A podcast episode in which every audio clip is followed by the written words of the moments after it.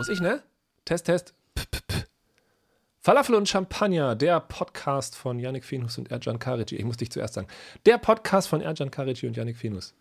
Was hältst du davon, wenn wir uns einen Untertitel ausdenken? Von unserem Podcast? Ja, gerne. Ja. Ja. Hast du das, schon eine Idee? Das wird man wohl noch sagen dürfen. Vielleicht ein bisschen, gut. bisschen weniger blöd, aber sowas wie, wir können doch drüber reden oder mit uns kann man reden oder irgendwie sowas was so ausdrückt, dass wir sagen wollen, ey komm, wir können gerne äh, darüber sprechen, was auch immer euch beschäftigt. Solange wir so ein bisschen. Ja, finde ich charmant. Ja, ne? Solange wir so ein find bisschen entscheiden können, was, was wir auch einbringen in die Diskussion. Ja. ja das wird man ja noch sagen dürfen, ist ja auch so ein Satz, den Mann, wer auch immer dieser ominöse Mann ist, immer wieder mal hört. Mhm. Aber so eine richtige Sprachpolizei gibt es hier nicht, oder, Janik? Nö, Jedenfalls keine, die, naja, es gibt schon Sachen, die man nicht sagen darf. Hm. Ja, da kommen wir immer wieder hin. Holocaustleugnung. Es gibt gewisse Beleidigungen, die, die kann man dann schon sagen, aber dann wird man halt mit einer Geldstrafe belegt oder so. Unter Umständen. Aber sonst, das, was Menschen meinen, wenn sie sagen, man darf nichts mehr sagen, hat ja eher, zielt ja eher ab auf so ein Gefühl, dass man auf bestimmte Sachen, die man sagt, jetzt halt ein Feedback bekommt, das man halt vor ein paar Jahren nicht, noch nicht bekommen hat. Und das fühlt sich sehr seltsam mhm. Fühlt sich sehr seltsam an. Eine Menge Wert, Sachen werden in Frage gestellt. Das rüttelt an Sicherheiten, das rüttelt an Klarheiten, das rüttelt an Orientierung. Und das gibt einem das Gefühl, alles ist irgendwie, alles ist offen. Nichts ist mehr klar. Ja, und das ist natürlich anstrengend. Das kann man, das kann man sehr gut verstehen, dass das anstrengend ist. Und wir würden sagen, ja, sag, sag, was du sagen möchtest und dann leb damit, dass wir dir eine Antwort geben, eine klare, die dich dann vielleicht zum Nachdenken bringt oder dich herausfordert oder auch mal unbequem ist. Ja, und wir sagen in jedem Fall hier in diesem Podcast, was wir sagen wollen, allerdings natürlich mit dem Anspruch, die größtmögliche Achtsamkeit zu entwickeln und auszuleben. Mhm. Und deswegen würde ich jetzt mal sagen, beziehungsweise würde ich mal für diese Podcast-Folge mir erlauben, ja. eine kleine Inhaltswarnung auszusprechen.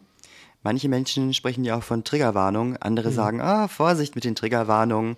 Wenn man die zu viel ausspricht, dann kann das auch so eine self-fulfilling prophecy haben. Ja, haben wir so eine Studie also, gelesen letztens, ne? Mhm. Ähm, dass, dass, man, ja. dass man dann eher sowieso erwartet, dass was Schlimmes passiert und dann passiert auch was Schlimmes, ja. Ja, ja, genau, wollte ich gerade sagen. Und deswegen spreche ich jetzt mal von Inhaltswarnung. Mhm, mhm. das ist nämlich eine ganz besondere Folge, weil ich mir erlaubt habe, den Yannick zu fragen, ob das in Ordnung ist, wenn ich ihm ein Überraschungsthema mitbringe. Das heißt, normalerweise bereiten wir uns mal mehr intensiv, mal weniger intensiv auf die Podcast-Folgen vor. Aber dieses Mal ist es nicht so. Das heißt, liebe ZuhörerInnen, ich werde dem Yannick jetzt ein Thema präsentieren, wovon er im Grunde ja ganz wahrscheinlich Ahnung hat, beziehungsweise im Rahmen seiner Arbeit natürlich Wissensinhalte abrufen kann. Aber er weiß im Grunde noch nicht, worum es gehen wird. Und in diesem Kontext, Menschen dürfen sagen, was sie wollen oder eben auch nicht, gibt es ja so einige PolitikerInnen in unserem Land, die mal Dinge sagen, wo vielleicht einige von uns wiederum ihre Augenbrauen hochziehen oder andere denken, ach na ja, ist ja nicht so schlimm, was die Person gesagt hat. Oder andere wiederum überhaupt nicht wissen, dass dieser Politiker oder diese Politikerin so etwas je gesagt hat. Jetzt sag! Noch nicht ganz, warte noch ein bisschen. Ich weiß, du bist schon ganz oh. gespannt. Jetzt haben wir ja unter unseren ZuhörerInnen natürlich auch einige Personen, einige verehrte und geehrte Personen, die die CDU wählen. Oder die sich vielleicht auch denken, hm, das nächste Mal. Sorry, dass ich so durchlache. Janik guckt mich gerade mit so einem bombastic Side-Eye an. Jetzt, jetzt, ich warte, ich trinke hier meinen Tee, damit meine Nerven, ich meine Nerven im, im äh, Griff habe.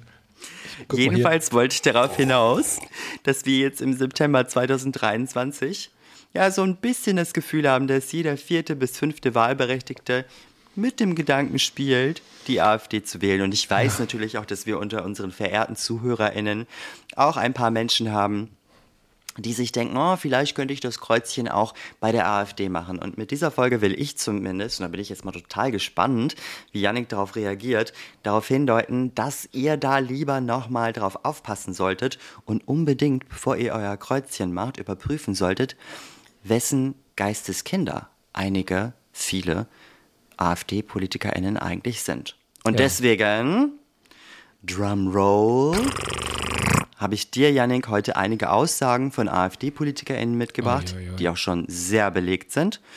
Und deine Aufgabe ist es, wenn du diese Aufgabe annimmst, mit mir diese Aussagen einmal zu dekodieren. Ja. Ich werde mich aufregen vielleicht. Nein, ich werde professionell sein. Mhm. Ein Schlückchen Alles Tee klar. vor der ersten Aussage. Genau, ja, also auch an alle Zuhörerinnen und Zuhörer, macht es euch nochmal so richtig gemütlich, kümmert euch um unser, um euer Wohlsein. Denn es geht jetzt so richtig ab. Und Janik, erstmal vielen Dank, dass du die Herausforderung annimmst. Ich hatte schon Angst, dass du mir dann irgendwie morgen eine E-Mail schreibst mit dem Betreff unsere Freundschaft. Und dann so eine Unsere- zwei DIN unsere A4 Arbeit ist Seiten lange E-Mail. Alles klar, Nein. bist du bereit? Soll es losgehen? Ja, los, hau raus jetzt. Aussage. Alles klar. Also, jetzt muss ich allerdings ein allerletzter Satz nochmal sagen. Es gibt ja unheimlich viele verschiedene Quellen, wo diese Aussagen, diese Zitate von AfD-PolitikerInnen im Internet zu finden sind. Und ich habe sie jetzt mir abgerufen von der Webseite Goslar gegen Rechtsextremismus.de. Goslar ist eine Stadt in Norddeutschland. Und wir starten mit der ersten Aussage. Zitat. Hitler und die Nazis sind nur ein Vogelschiss in über 1000 Jahren erfolgreicher deutscher Geschichte. Zitat Ende. Gauland. Ne? Richtig. Ja. Was ist an dieser Aussage problematisch? Naja, der Kontext. Letztlich ist immer der Kontext problematisch. Also wahrscheinlich wird das häufiger ähm, der Fall sein bei, bei den Aussagen, die wir vielleicht in dieser oder auch anderen Folgen bewerten, dass eine Aussage für sich allein immer, ja, die kann man gut finden oder schlecht finden oder die kann inhaltlich schwierig sein oder nicht, aber selbst wenn sie sozusagen wahr ist, dann, ähm, dann kann es sein, dass sie in einem bestimmten Kontext für bestimmte Ohren aus bestimmten Mündern sehr, sehr problematisch ist. Also wenn wir jetzt erstmal diese Aussage angucken, abgesehen, das, abgesehen davon, dass äh, sagen wir, unterstellen wir ihm mal, er meint sozusagen, es gibt eine sehr reiche, lange Geschichte dessen, was wir jetzt Deutschland nennen und die Shoah oder der Holocaust, das Dritte Reich, war nur ein sehr, sehr kurzer, im vergleichsweise kurzer Teil davon. Es gibt so viel mehr, über das man reden könnte. Unter, unterstellen wir ihm mal das. Dann würden wir sagen, ja gut, äh, zeitlich stimmt das natürlich. Ja? Also es sind sehr, sehr viele Dinge passiert auf deutschem Boden, was auch immer deutscher Boden ist, aber ähm, über die man reden könnte und über wenige Dinge wird so viel und ausführlich geredet wie über, über die Shoah. Und dann kann man sich fragen, warum ist das eigentlich so? Können wir nicht auch über viele andere Sachen reden, die wichtig sind? So weit, so kritisch schon, aber noch nachvollziehbar und schwierig wird es natürlich, wenn man sich klar macht, was in diesen Jahren passiert ist. Ja? Und das ist eben natürlich kein Vogelschiss, sondern eine Zäsur, ein, ein, ein etwas, was vorher es noch nie gegeben hat in der Geschichte der Welt und hoffentlich nie wieder geben wird, was ein, eine Katastrophe eines Ausmaßes ist, die, wir haben ja, glaube ich, in dieser ähm, Antisemitismus-Eiwanger-Folge darüber gesprochen, wo ich das Gefühl habe, manche haben immer noch nicht so richtig begriffen, wie katastrophal das eigentlich war. Und das liegt vielleicht ein bisschen auch daran, dass es so katastrophal war, dass man eigentlich gar nicht verstehen kann, was da passiert ist. Vielleicht noch äh, ein Satz. Ich habe gerade vor ein paar Tagen nochmal versucht, so eine Doku anzufangen, die es gerade auf Netflix gibt, wo es um so eine Hamburger Polizeieinheit geht, die in Polen, glaube ich, Jüdinnen und Juden erschießen sollte. Und äh, ich dachte, ich bin stabil genug, mir das anzugucken und musste dann irgendwann feststellen, kann ich nicht. Das ist einfach zu krass. Es übersteigt eigentlich es übersteigt eigentlich meine Vorstellungskraft von dem, wozu Menschen fähig sind. Mhm. Und ich glaube, wenn man sich emotional öffnet, und das ist, glaube ich, wichtig, sich emotional öffnet für das, was in der Shoah passiert ist, dann kann man bei dieser Aussage nur zurückschrecken und schaudern und kann nur sagen, was da passiert ist, kann man nicht so relativieren. Man kann das nicht einfach so mal eben neben andere Ereignisse stellen oder einsortieren oder so. Klar kann man sich fragen, wie kam es dazu, was kam danach, äh, wie, wie kann man daraus lernen und so weiter, absolut wichtig. Aber das so nonchalant als Vogelschiss zu bezeichnen, zeigt meines Erachtens, dass man sich emotional nicht damit beschäftigt hat, das nicht an sich herangelassen hat, sondern da das abwehrt. Mhm. Warum hast du gerade die Aussage ausgesucht? Was ist dir daran so wichtig gewesen? Ja, also ich würde das ganz gerne mal beantworten, indem ich dir erzähle, und ich hatte natürlich jetzt im Gegensatz zu dir viel mehr Zeit, um mich darauf vorzubereiten, dass ich da ein paar äh, Situationen, Momente gefunden habe, die extrem problematisch sind. Mhm. Und ich glaube, das ist total wichtig, dass wir eben nicht denken, ach naja, die AfD-PolitikerInnen, die wollen einfach so ein kleines bisschen was verändern, warum nicht? Nein, sie sagen wirklich Dinge, die extrem menschenverachtend sind. Und sicherlich gibt es einige ZuhörerInnen, die gar nicht wissen, dass zum Beispiel Alexander Gauland diese Aussage getätigt hat. Und da gehe ich auch nochmal drauf ein, was ich so gefunden habe. Das wird sich jetzt zum Teil doppeln, aber ich mache es nur ganz kurz. Also erst, als erstes sehe ich da diese Verharmlosung. Mhm. Ja. Und das erzeugt in mir so die Resonanz, ach, die NS-Zeit, die war ja irgendwie im Grunde eigentlich unbedeutend. Ja, und die ganze Grausamkeit, das ganze Leid war unbedeutend. Dann ist das, dann ist da für mich natürlich auch eine Relativierung des Holocaust drinne. Also es mhm. klingt so ein bisschen an, als wäre es ein unbedeutendes Ereignis. Mm, und dient natürlich auch dazu, einige Menschen zu instrumentalisieren, also rechtsextreme Ansichten zu normalisieren. Ja. Gefährdet den Zusammenhalt in der Gesellschaft. Und vielleicht als allerletzten Punkt, zumindest als allerletzten Punkt, den ich gefunden habe, ich würde auch sagen, das ist einfach historisch unkorrekt. Ja, also es hatte ja. so eine, ja. so eine tiefgreifende und lang anhaltende negative Wirkung. Also negativ ist ja viel zu runter reduziert gesagt. Dieser, dieses Attribut negativ, das reicht ja gar nicht. Aber es hatte eben eine unheimlich schlechte Auswirkung auf Deutschland und Europa und die ganze Welt. Und das einfach als Zitat bloßen Vogelschiss zu, zu bezeichnen, ist, würde ich sagen, historisch noch nicht mal zutreffend. Ja, also abgesehen von den politischen Auswirkungen, die übrigens Gauland als Jurist sehr, sehr genau wissen sollte, ja, weil ein Großteil der, der Rechtslage in Deutschland ist ja konstruiert worden, geschaffen worden, um so etwas zu verhindern, ähm, dass sowas nie wieder passieren darf. Ne? Also zum Beispiel, dass wir einen Föderalismus haben in der Bildung oder in der Polizei, das dient ja der Verhinderung von Gleichschaltung. Da geht es ja darum, dass man nicht wieder so einfach, wie das Hitler damals schaffen konnte, dieses ganze Land gleichschaltet. Also das sollte, das sollte Gauland als Jurist sehr, sehr wohl wissen, ja, dass das massive politische Einschneidungen und juristische, rechtliche Einschneidungen hat. Aber es sind Millionen von Menschen getötet worden. Millionen von Menschen. Allein sechs Millionen Jüdinnen und Juden. Aber auch darüber hinaus nochmal ähm, noch viel, viel mehr Soldaten und Soldaten, ja, wahrscheinlich auch alles Männer, sind, sind getötet worden äh, in, diesem, in diesem Krieg. Wie, wie, kann man das als Vogelschiss bezeichnen? Wie, wie kann das Sterben von zig Millionen von Menschen ein Vogelschiss sein? Innerhalb von fünf Jahren, sechs Jahren.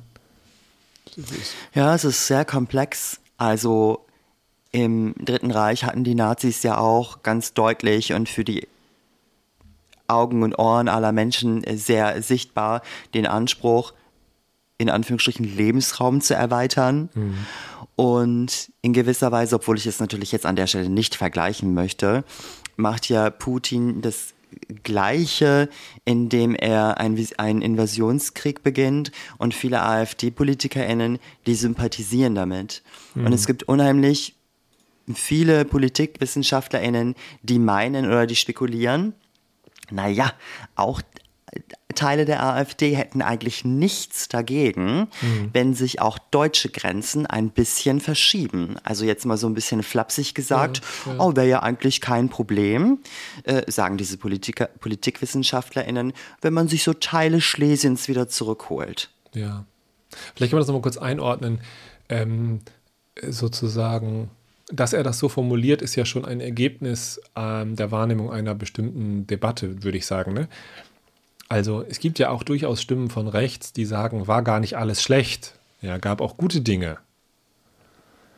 Ähm, und das traut er sich ja irgendwie scheinbar nicht. Also er sagt sozusagen, naja gut, selbst wenn es alles schlecht war, es war nur ein Vogelschiss. Finde ich, das ist schon nochmal interessant, ne? dass er sozusagen durchaus wahrnimmt, was ist sagbar und was ist nicht sagbar. Ähm, und das sozusagen antizipiert und da sich überlegt, ah, was kann ich eigentlich sagen, was kann ich nicht sagen. Ja, okay. Wir machen weiter mit der zweiten von drei Aussagen. Alright. Bist du bereit? Yes. Alles klar. Zitat.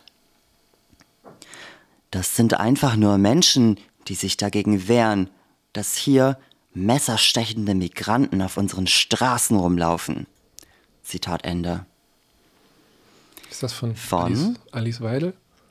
Sehr richtig, genau. Und im Kontext, glaube ich, einer Pegida-artigen, also im Kontext von Pegida-artigen Protesten in mhm. Cottbus hat sie das wohl mhm. gesagt. Dazu fällt mir als erstes ein, was, was heißt Pegida? Patriotische nee, Europäer gegen die Islamisierung des Abendlandes, glaube ich, ist die Abkürzung. Ne? Äh, also eine explizit Islam ablehnende, islamfeindliche Gruppierung, die in einer Stadt entstanden ist, in der es im deutschlandweiten Vergleich sehr, sehr wenig Musliminnen gibt. Mhm. Also das mal vorweggeschickt, die Feindlichkeit gegenüber Musliminnen ist häufig da am größten, wo es gar keine gibt. Und das sagt uns ja sehr viel darüber, dass diese Menschen offensichtlich eher diffuse Ideen über das haben, was sie glauben, was muslimisch ist, weil sie gar nicht so viel Kontakt haben und gar nicht so viel wissen, wie muslimische Menschen eigentlich sind. Ja, jetzt mal, um mal bei diesem, dieser Verallgemeinerung zu bleiben. Und dass Islamfeindlichkeit da, wo, wo Menschen verschiedener Kulturen, Religionen und so weiter zusammenleben, gar nicht so groß ist. So, also das vielleicht erstmal vorweggeschickt. Das heißt, da lehnen sich Leute gegen ein vermeintliches Problem auf, von dem sie eigentlich gar keine Ahnung haben können. Ja. Was nicht heißt, dass sie keine Angst haben. Also Emotionen können ja trotzdem da sein. So, aber erstmal muss man ihnen, das muss man einfach machen. Man muss ihnen absprechen, dass sie wissen, wovon sie sprechen. So, das ist einfach eine, eine Idee, die sie da im Kopf haben, die sie versuchen, irgendwie auf die Straße zu tragen, ohne dass sie wissen, was es eigentlich heißt. Naja, das, mal, das ist der eine Punkt, der mir dazu einfällt. Und der zweite Punkt ist ja, dass Weidel wieder, um das einzuordnen, dann ja vermutlich auf eine Kritik reagiert an diesen Menschen, ja. Und dann sagt, der haben einfach nur Angst. Kannst du nochmal das Zitat vorlesen? Wie, wie genau ist es nochmal? Ja, natürlich. Zitat. Das sind einfach nur Menschen, die sich dagegen wehren, dass die messerstechende Migranten auf unseren Straßen rumlaufen. Zitat Ende. Mhm. Also, was da ja bei passiert, ist so eine Täter-Opfer-Umkehrung, eine typische zu sagen. Die Menschen, die hier auf den Straßen rassistische Parolen rufen, islamfeindliche Parolen, das sind gar nicht die, die hier Aggression ausüben, sondern die wehren sich eigentlich nur gegen das, was mit ihnen passiert. Und mit der ergänzend zu dem, was ich gerade gesagt habe, passiert das ja aber gar nicht mit ihnen. Also das ist halt einfach eine, eine Wahnvorstellung im Endeffekt, eine, eine Idee, dass, dass das passieren würde. Und diese Islamisierung wird seit, kann man auch die Frage stellen, wie sehr ist das jetzt die Schuld dieser Menschen bei Pegida, die da auf die Straße gehen, weil diese Islamisierung wird seit Jahren von der Presse herbeigeschrieben, vermeintlich. Mhm. Also man, man spricht davon, dass es das gibt, ja. Schon 2004 gab es, glaube ich, ein, ein Spiegelcover, die stille Islamisierung, wo irgendwie diese Idee aufkam, alle Menschen, ja, Mekka Deutschland, die stille Islamisierung, alle Menschen kommen irgendwie, alle Menschen muslimischen Hintergrunds kommen irgendwie nach Deutschland und übernehmen dieses Land. Und das ist ja so ein Teil eines völligen großen Verschwörungsmythos, nämlich der, ne, dieser Umvolkung, dieses Bevölkerungsaustausches, die Idee, hier werden alle Menschen ausgetauscht, was einfach absurd ist und gerade in Dresden absurd ist, äh, wo, wo es eben einfach einen sehr, sehr, sehr geringen Migrations- bzw. Musliminnenanteil gibt. Ja, und das, was sie dann natürlich, ne, nach dieser rassistische Begriff, den sie da noch messerstechende Migranten oder was sagt sie da? Puh, ja. Hm. Da, was, vielleicht dazu zwei Sätze. Natürlich gibt es Menschen, die eine Migrationsgeschichte haben, die in Deutschland ein Messer in die Hand nehmen und damit auf andere Menschen einstechen. Ja, unbenommen, keine Überraschung. Ähm, weil das ab und zu mal passiert in Gesellschaften aus mannigfaltigen Gründen und Migration hat damit sehr, sehr wenig zu tun. Es gibt sehr, sehr viele andere Gründe. Ja. Die Frage, warum, vielleicht können wir da auch nochmal eine Folge machen, warum werden bestimmte Menschen kriminell oder warum werden bestimmte Menschen gewalttätig, hat mit Migration sehr wenig zu tun, mit Migrationserfahrung. Sondern Migrationserfahrung heißt eigentlich in der Regel eher immer Gewalt erfahren zu haben. Aber gut, ähm, hier werden natürlich irgendwie alle zu potenzieller Gefahr erklärt und äh, alle zu einer potenziellen ähm, Gefährdung für dieses Land und diese Bevölkerung. Und im Grunde beißt sich da die Katze in den Schwanz, weil das, was, was sie da sagt, führt wiederum dazu, dass Menschen Angst vor MigrantInnen haben, weswegen sie dann wieder auf die Straße gehen könnten, weswegen Alice Weidel sie wiederum verteidigen könnte und sagen könnte, die haben doch nur Angst. Da fragt man sich, warum haben sie Angst? Ja, weil Menschen wie Alice Weidel und andere und Spiegel und alle möglichen anderen Medien seit Jahren dieses Bild immer wieder hochhalten, als gäbe es da diese besondere mhm. Gefahr. Ich habe sicherlich Dinge vergessen, die da noch dazugehören, aber es sind sowieso meine ersten paar Gedanken. Ja, danke dir. Also ich will jetzt auch nur ein paar Gedanken so als Resonanz von mir ja. präsentieren, die im Grunde als Emotionen in mir aufkamen ja, und aufkommen, ja. wenn ich diese, wenn ich solche Sätze höre. Da denke ich in erster Linie in, erstmal an Angstmache. Mhm. Also Menschen einfach Angst zu machen. Und Migrantinnen als Bedrohung für die, für die allgemeine Sicherheit darzustellen. Und dann diese extreme Form der Stereotypisierung, also alle Menschen sozusagen, in dem Fall alle Migrantinnen in einen Topf werfen mhm.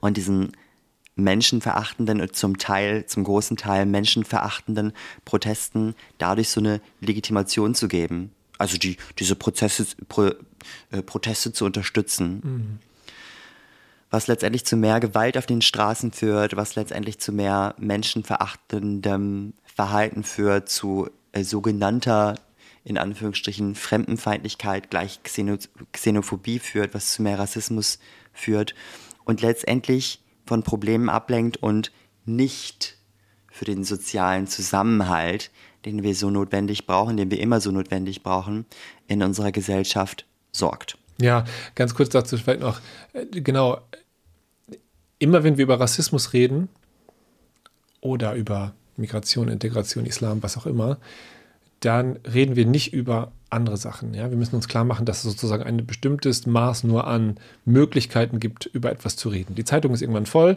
unser Kopf ist irgendwann voll, wir können nicht alle Sachen gleichzeitig besprechen. Das heißt, wir müssen uns überlegen, was ist wichtig, worüber müssen wir vor allem sprechen. Und immer wenn wir über bestimmte Sachen sprechen, sprechen wir also über andere Sachen nicht. Ist ganz normal. Ja? Und wenn wir und das ist so ein bisschen das, was Rassismus immer macht. Es lenkt uns ab von tatsächlichen Ursachen für Probleme. Ne? Es lenkt uns zum Beispiel davon ab, wie wenig Geld Menschen mit Hartz-IV-Bezug bekommen. Es lenkt uns davon ab, dass das zentrale Problem dieser Gesellschaft soziale Ungleichheit ist und nicht Migration. Also, dass es Menschen schlecht geht, weil sie wenig Geld haben, nicht weil irgendjemand anders hierher migriert, zum Beispiel. Und das ist das, was natürlich immer wieder äh, wunderbar funktioniert. Menschen Angst machen. Es gibt ja noch ein anderes AfD-Zitat, ich weiß nicht von wem, ich will jetzt nicht hoffentlich nicht vorgreifen. Der AfD geht es gut, wenn es der deutschen Gesellschaft schlecht geht. Und das ist genau, was Alice Weidel da macht. Sie, sie tut so, als gäbe es da ein riesiges Problem, das uns Angst machen sollte. Und deswegen muss man AfD wählen. Drittes und letztes von drei Zitaten. Mhm. Zitat. Das große Problem ist, dass Hitler als absolut böse dargestellt wird. Aber wir alle wissen natürlich, dass es in der Geschichte kein Schwarz und kein Weiß gibt. Zitat Ende. Höcke, ne? Korrekt. Ah, ich bin gut. Du bist gut. Ja, da auch wieder, das ist eine billige Rhetorik, ne? Natürlich stimmt der zweite Teil. Es gibt kein absolut böse und gut. Es gibt kein absolut schwarz und weiß. Gleichzeitig Menschen töten ist relativ klar ein Problem und wir haben gerade schon hergeleitet, wie viele Menschen gestorben sind, weil es diese Nazi-Herrschaft gab, umgebracht wurden, weil es diese Nazi-Herrschaft gab. Also man stellt sich ja die Frage, okay, ab, ab irgendeinem Punkt ist es sehr legitim, nicht mehr über positive Dinge zu reden, die irgendwo drin sind. Jetzt mal unabhängig von, von Nazi-Deutschland, das meine ich gar nicht. Aber ne, ab, ab irgendeinem Punkt überwiegt sozusagen das Schlechte so sehr, dass es keinen Sinn mehr macht, über das Positive zu reden. So, das ist grundsätzlich erstmal so, denke ich, ja. Und deswegen ist wiederum diese These, es gibt nicht nur Schwarz und Weiß, Quatsch. Also das, das stößt an Grenzen. Ja, weil irgendwann, wenn es so viel Negatives gibt, dann macht es keinen Sinn mehr, über das Positive zu reden. Ich glaube, da drin steckt eine Identitätskrise, oder? Also da, da, da, drin steckt irgendwie der Versuch, Deutschsein positiv zu besetzen und dem eine gute Geschichte zu geben. So ein bisschen auch wie dieses Gauland-Ding. Wir, war, wir sind doch nicht schlecht, wir sind doch gut. Wir, die Deutschen, sind doch gut. Und wir haben auch in der Vergangenheit so viel Gutes erreicht. Können wir nicht stolz auf uns sein? Können wir nicht froh sein über das, was wir sind? Und das ist einfach saugefährlich. Ne? Weil das, was, was Höcke da ja will, ist ja, er will ja überhaupt nicht über das Schlechte reden, was Hitler getan hat. Er will gar nicht über das Schlechte reden, was Hitler getan hat. Das muss uns klar sein. Er will nur über das reden, was wir daraus Positives ziehen können. Und er will es imitieren. Also wir können ja, ne, Höcke ist erklärtermaßen ein Faschist und Rechtsextremist. Und das sind keine Begriffe, die wir uns ausgedacht haben, sondern die von Gerichten bestätigt wurden der, wenn dir so jemand sagt, da war nicht alles schlecht, dann muss uns klar sein, er will eigentlich sagen, lass uns überhaupt nicht mehr über das Schlechte reden. Lass uns wieder stolz sein, deutsch zu sein. Lass uns deutsch sein wieder uneingeschränkt positiv definieren. Knüpft an Gauland an. Wir haben eine erfolgreiche Geschichte, auf die können wir stolz sein. Und in dem Moment, wo jemand sagt, lass uns nicht mehr kritisch sein mit uns selbst, öffnet das ja Tür und Tor für, für Verheerendes. So. Hm. Ich glaube, das ist ein, dieser Identitätskonflikt, der da, diese, diese Suche nach, wer sind wir eigentlich, der, das ist, ich will bitte nicht Höcke ernst nehmen, aber das ist schon ernst zu nehmen, weil er da natürlich was aufgreift, was, glaube ich, viele Menschen spüren. Diese Unsicherheit des, des Deutschseins, wer sind wir irgendwie? So, und das ist das immer neu zu verhandeln, ist eine Aufgabe, die sehr schwer sein kann und sehr herausfordernd sein kann. Wir machen das ja hier manchmal so ein bisschen ironisch im, im Podcast. Ja, wenn du mich fragst, habe ich jetzt schon die Herbstklamotten rausgeholt und ich sage, ich habe schon meine Übergangsjacke angezogen. Das wäre so die deutscheste Antwort. Und wir haben auch in einer Folge darüber geredet, wie es sich für uns anfühlt, ja, deutsch zu sein, als Merz irgendwie gesagt hat, Kreuzberg gehört nicht zu Deutschland. Was ist überhaupt deutsch sein für uns? Und wir beide hadern da ja irgendwie so mit auf so eine positive Art und Weise. Also wir haben sogar kein Problem damit, dass das keine klar zu benennenden Kategorien sind, wo wir uns irgendwie einsortieren oder nicht. Aber ich glaube, dass das für viele Menschen nicht so einfach ist äh, und dass das herausfordernd ist und das so abzutun, zu sagen, naja, kommt mal klar, Leute, äh, ist gefährlich, weil sie sich dann Antworten irgendwo anders holen. Und im schlimmsten Fall eben bei Höcke. Du hast gerade gesagt, wenn ich es richtig erinnere, bitte Höcke nicht ernst nehmen. ja. Und ich sehe das, ich sehe das zum Beispiel anders. Ich denke, ja. man sollte diese Aussagen so ernst wie möglich nehmen und die Gefahr dahinter, die Gefahr da drin nicht unterschätzen und vor allen Dingen auch nicht denken, ach na ja, die sagen das ja nur so, mhm. weil sie populistisch sein wollen oder populistisch sind. Nee, diese Leute haben eine ganz klare Agenda. Du hast vollkommen recht. Ich muss das äh, ähm, erklären, was ich damit meine. Wenn wir von Ernst nehmen sprechen, dann meinen wir ja häufig sagen, okay, ich höre dir zu und ich höre mir deine Sorgen an und ich nehme dich als Person wahr und als Mensch und möchte, möchte, dass es dir gut geht und dass wir so ins Gespräch kommen miteinander. Und dann gucken wir, dass wir gemeinsam weiterkommen. Und ich glaube, das geht mit Rechtsextremisten nicht. Weil Rechtsextremisten auf dieser Ebene nicht ansprechbar sind. Man kann solche Gespräche, dieses Ernstnehmen nur mit Menschen führen, die ein Interesse daran haben, dass man zueinander findet. Und dieses Interesse haben Rechtsextremisten nicht. Rechtsextremisten haben das Interesse, dass diese Gesellschaft sich eben gerade nicht zusammenfindet, sondern dass wir ganz massive Teile dieser Gesellschaft ausschließen und sagen, nein, ihr gehört nicht dazu. Das ist das Interesse von Rechtsextremisten und das kann ich nicht ernst nehmen, sondern da muss ich ganz klar sagen, nein. Solange ihr euch auf einer menschenverachtenden Ebene äh, befindet, können wir nicht miteinander ein vernünftiges Gespräch führen. So, dafür müsst ihr weiter in die Mitte kommen und dann können wir miteinander reden. Und vielleicht trägt dieser Podcast ein bisschen dazu bei. Ich hoffe das. Was diese Darstellung von Grauzonen angeht, also es gibt kein, es gäbe kein Schwarz und Weiß, mhm.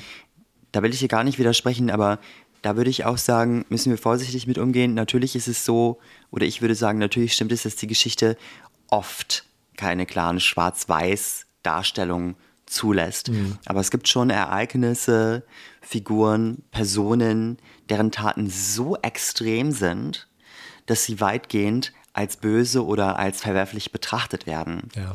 Und Hitler und der Holocaust, die gehören definitiv zu diesen Ausnahmen. Also wenn nicht Hitler und der Holocaust, was dann? Äh, ne, das könnte der Maßstab sein äh, für das, was du sagst, ja. Auf jeden Fall. Ja, und um das ja. vielleicht nur in einem einzigen Satz so meine Resonanz zusammenzufassen, also ich finde, da steckt ganz viel Problematisches drin. Relativi also die Relativierung des Holocausts, die Verharmlosung von Hitler, diese falschen Darstellungen von irgendwelchen Grauzonen, äh, Stichwort Schwarz und Weiß. Und ja, auch so ein, so ein, also unser Gedächtnis auch zu versuchen, quasi ähm, umzuändern mhm. oder diese, diese, diese Geschichtsschreibung, die wir haben, an die wir erinnern, äh, im Grunde zu verändern. Äh, und sicherlich auch noch mehr, aber das sind so die Punkte, die mir jetzt ja, einfallen. Ja, einen kleinen Punkt noch, den, den, der mir jetzt einfällt. Was daraus spricht, ist ja auch ähm, sozusagen eine Abgrenzung eines bisherigen Sprechens natürlich darüber mit der Idee, die, glaube ich, nicht nur bei Höcke, sondern bei ganz vielen Menschen vorherrscht, vielleicht sogar als Grundidentität deutsches, deutschen Bewusstseins substanziell ist, kommt dieser Satz, wir haben das überwunden was die Nazis getan haben. Wir sind anders. Wir sind nicht mehr das. Wir, wir haben den Rassismus vollkommen hinter uns gelassen. Und jetzt können wir wieder darüber nachdenken, äh, was gab es eigentlich Gutes in der Nazi-Zeit. Aber das ist völlig absurd. Wir haben in keiner Weise den Rassismus hintergelassen und auch in keiner Weise den Antisemitismus hintergelassen, hinter uns gelassen. Wir beschäftigen uns als Gesellschaft sehr viel damit, aber auch nicht, weil wir das irgendwie witzig fanden auf einmal, sondern weil uns quasi die Umstände dazu gezwungen haben, uns damit auseinanderzusetzen mit dieser schrecklichen Vergangenheit und Gegenwart. Aber das heißt nicht, dass wir das hinter uns gelassen haben. Ne? Und diese Idee steckt da irgendwie nochmal drin. So, jetzt genug über das Schlechte geredet. Haben wir alles verstanden. Jetzt können wir wieder über das Gute reden. Aber wie du schon sagst, da war so viel Schlechtes, so viel Grausamkeit, so viel Schrecken. Erstens werden wir nie fertig sein, äh, damit darüber zu sprechen. Und das ist auch gut so. Und zweitens überlagert das alles andere. Und das ist auch gut so. Und wenn ihr und sobald ihr darüber nachdenkt, euer Kreuzchen bei der nächsten Wahl, welche Wahl es auch immer sein mag, wenn ihr da überlegt, welcher Partei ihr diese oder welchem Politiker, Politikerin ihr dieses Kreuzchen geben möchtet, recherchiert vorher unbedingt nochmal nach. Denkt nicht, auch das sind ja nur populistische Parolen. Nein, also es gibt unheimlich viele menschenverachtende, rassistische, sexistische, diskriminierende Aussagen von AfD-PolitikerInnen, die sich sehr belegt, sehr gut belegt im Internet nachrecherchieren lassen können. Und was mir vielleicht mit so das Allerwichtigste ist, ist der Gedanke, dass wir Menschen unser Leben und dementsprechend auch unsere Gesellschaft auf mehreren Ebenen kreieren. Einmal auf der Ebene der Gedanken, natürlich, auf der Ebene der Worte. Und wenn es dann in die Ebene oder auf die Ebene der Gedanken, äh, auf die Ebene der Taten geht, dann wird es ganz besonders manifest. Und ich denke, wer so denkt und wer so spricht, der hat auch keine großen Probleme damit, diese Gedanken und diese Worte in menschenverachtende und brutale Taten umzusetzen. Ja, und da gibt es noch andere Zitate, die uns da eine sehr klare Vorstellung davon geben, wie das aussehen könnte. Wenn ihr jetzt denkt, sowas würde ich niemals wählen, dann ist es gut. Aber vielleicht kennt ihr Menschen, die sich da nicht so sicher sind. Vielleicht kennt ihr Menschen, die Menschen kennen, die sich da nicht so sicher sind. Und vielleicht habt ihr Lust, eine kleine Podcast-Empfehlung auszusprechen und so gemeinsam mit uns dafür zu sorgen, dass die Kreuze nicht da gemacht werden, wo wir befürchten, dass sie vielleicht gemacht werden könnten. In diesem Sinne habe ich alles gesagt. Vielen Dank für die Fragen und die Beispiele, Erjan. Sehr gerne. Wir freuen uns auf die nächste Folge, wünschen euch eine gute Zeit und sagen bis zum nächsten Mal. Tschüss.